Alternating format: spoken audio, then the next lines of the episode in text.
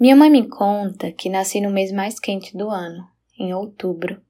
Fazia um calor infernal que derretia cada partícula do corpo devagarzinho.